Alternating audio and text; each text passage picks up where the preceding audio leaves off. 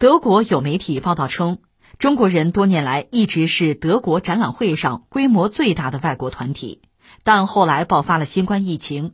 德国展览业协会副主席彼得·奥特曼本周初还抱怨道，去年中国参展商和参观者数量还远未恢复到之前的水平。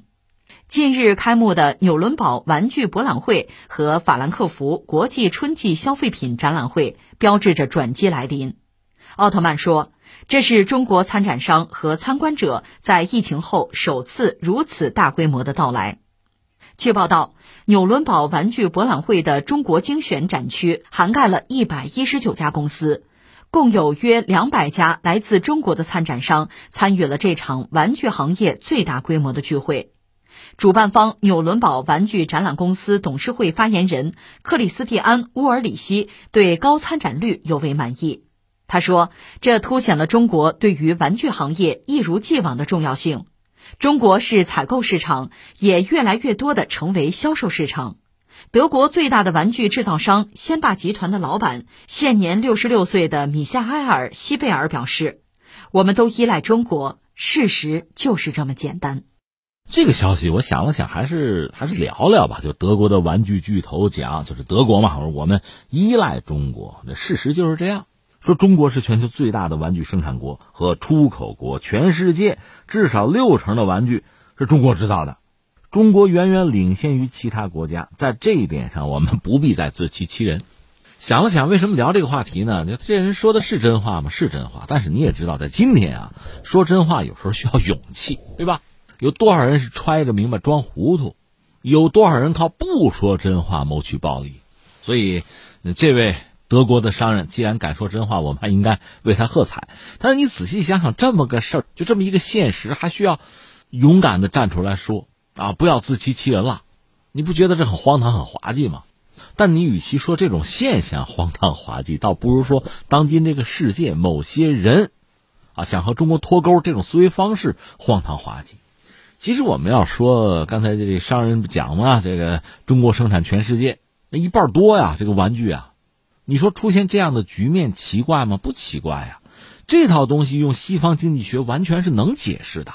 其实你想一想啊，呃，我们就说到当年的英国，出了很多高手高人啊，大卫李嘉图啊，什么亚当斯密啊，什么比较优势啊，就是用一整套理论去解释经济现象，包括国家之间的贸易，国家的这个发展，这是一帮聪明人。你还记得当年就是英国在全球拥有？大量的殖民地加一块得有三千万平方公里吧，大英帝国嘛，英国不是很自豪吗？你看啊，南美我们的牧场啊，非洲给我们有钻石啊，北美给我们弄棉花啊，中国给我们生产茶叶，啊，全世界都是他们家的。你把这种自鸣得意哈，你把这种霸权心态抛在一边不论，他说的客观上是不是现实呢？是啊，因为全球很多地方各自都有自己的优势，都有自己特殊的产品。有了这些产品，通过贸易在交换，这个世界就变得丰富多彩了。人们的生活也是这样啊。而客观上，英国作为所谓大英帝国、日不落帝国，它通过它的殖民统治，等于说打造了一个平台，大家可以做这个事情。只不过它的殖民统治本身是残酷的，大家是要反抗的，或者说不能持久的。你记得当年在旧中国，如果你说开一个什么航运公司，你最好请个外国人，干嘛呢？入股干股。人家什么也不干，就外国人身份就值钱，最好是个英国人。那你给他百分之十干股，等于说，那你的这个航运公司受到大英帝国舰队的保护，就这个，我们视之为耻辱。英国人很多人也看不上这种做法。那那那大英帝国的舰队，纳税人的钱，你们拿他自己去挣钱去，这也不合适哈。就说他是不公正、不公平，他也很难持久的。而且呢，按照就是英国人，后来是美国人，他们的思维方式吧，全球的这种分工啊，最好一旦定下来就别动，就别改，就这么维持着，这样他好支配。你包括呃，美国后来产业的空心化，把自己的生产线就搬出去嘛，一次一次的向外进行产业转移嘛，这是他发起的，在全球，比如说半导体的产业链，他来布局啊，这是他能掌控的，他愿意。如果说别人有进步有发展。那等于说，在脱离他的掌控，他就不干嘛。但是你想，一个国家一个经济体，特别像中国这么大一个经济体哈，而且十几亿人口，这个国家即使在改革开放之前，绝大多数人口都算是受到过比较好的初等的教育啊。这国家很有秩序，它是具备了相当发展的潜力啊。所以一旦跟呃世界市场对接，它就马上爆发出活力啊。你说这个改革开放也好，后来加入 WTO 也好，这不是谁的恩赐啊，这是我的能力在这儿。你加入 WTO 的国家多了，谁很快崛起成为全球第二大经济体啊？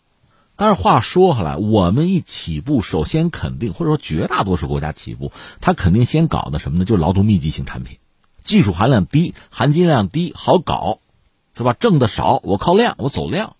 所以才出现什么什么七一件衬衫换一架波音飞机这样的事儿。有人说这不公平，不公平也没有办法，你没有别的选择，你只能做衬衫，你坐不了飞机啊。但是话说回来，我这辈子做衬衫，我儿子还做衬衫吗？他就不能坐坐飞机吗？就是某些西方国家，特别是英美，他们希冀的那种啊，就稳定的分工，它注定是不可能的。有些国家，你给他这个位置，他懒，他懒惰，他烂泥扶不上墙。他会逐渐的衰落。那有的国家，人家蒸蒸日上，日新月异，原有的位置就满足不了，人家要往上走。我们实话实说，英国难道不是后来居上的一个典型吗？我经常和大家讲，当年就是地理大发现，英国是没有赶上的。那时候葡萄牙、西班牙在争，结果教皇说：“来来来，把地球一分两半，你们一家一半啊，搞个教皇子午线。”我且不说这多可笑，你征求中国人意见没有？不说这个啊，如果真按那个教皇子午线，那也没有英国什么事儿啊。所以后来才有新教啊，英国等于造了罗马教廷的反啊，他才能后来居上，他改变了现状啊。美国也是一样啊，美国才二百多年历史啊，英国怎么有上千年历史了？你不造英国人的反，你怎么后来居上啊？所以这种变化，你看马克思主义讲这个事物啊是运动变化发展的，这有道理吗？没有运动变化发展，英国怎么崛起？美国怎么崛起？那你们走的这条路，别人就不能走吗？所以，面对别人的挑战或者追赶，我指的是在这个竞争这个领域啊，又不是战争，那你得跑得更快呀。本来你就享有这个先发的优势，你都赢在起跑线上了，你继续跑，继续快跑啊！你不但不跑，你还埋怨后边人追，你说这合适吗？当年你们可不是这样啊。所以翻回来，我们再说这个，这德国商人讲，你看中国生产大量的玩具，全球六成以上玩具中国人生产的是。但我下面要说什么呢？这个玩具本身也是分三六九等的，有的这确实呢也相对初级，劳动密集型。中国也在生产这个东西，中国也需要，为什么呢？它解决劳动力就业的问题啊。但这个显然不够，我们继续往上走，我们做越来越高精尖的东西。而这个同时意味着什么呢？中国经济的发展，那么中国人就所谓劳动力啊，就就业人口啊，他需要的薪酬也在逐渐的提高，他也是需要这个。劳动环境改善，另外节能减排也是有需求的，所以逐渐的很多劳动密集型产品呢，在中国生产呢，那成本就会变高，那就不合算，不合算呢，那么生产线可以外迁，比如迁到越南，中国的企业家、中国的资本也可以去那儿去投资、去设厂，这种外迁就如同当年美国的生产线的外迁、日本的外迁，咱们曾经承接过，现在人家承接咱们的，这没什么不可以，那我们争取做技术含量更高的。那这本身也是挑战，因为你想，劳动密集型的，人家越南做了，前面的你要突破不了，原来的饭碗让人抢了，新的饭碗你没有得到，那你压力也很大呀。所以我们有压力啊，我们得继续干呢，好好干呢。同样道理，我们在往前走，我们在追前面的发达国家，你们也得快跑啊，你们不能偷懒啊。那你想着不干活，天天挣盆满钵满，那怎么可能啊？这要成了那样，那叫市场经济吗？所以你看啊，说到中国的发展，我个人理解哈，也不是什么天顶星技术，什么外星人道路，不是啊。我们的发展堂堂正正的，这都是可以解释的。就出现这样一个局面，那就是我们没走错路，我们勤劳，我们用功，并没有别的什么东西啊。你有什么接受不了的呢？你要什么什么制裁啊，什么脱钩啊，有什么意义啊？这几个我们要说。同时，刚才我们讲到市场，市场经济。你别管哪国的市场、哪国的资本、哪国的商人，这个事儿总是明白的。那大家选购商品肯定选什么呢？质量尽可能好，价钱尽可能低的，对吧？你说不对吧？也曾经见过这样的报道，什么越南进口中国的接线板什么的，那质量很差。你问问他多少钱进的货呀？那还可能你不花钱收的垃圾呢，对吧？一分钱一分货，这个道理中国古人就知道，外国人也不傻，都知道。所以你说你德国的也好，哪个国家的玩具商？你要说进口玩具，它中国的肯定合适啊。没听说过哪国的商人说在哪个最贵，哪个质量最差，我赶快进这个，那你不神经吗？你说这样的人不一定没有吧？有他也是例外，好吗？全世界的商人不这么做生意，好吗？这道理就摆在这。关键是现在就说实话都需要勇气，这就让人就可发一笑了。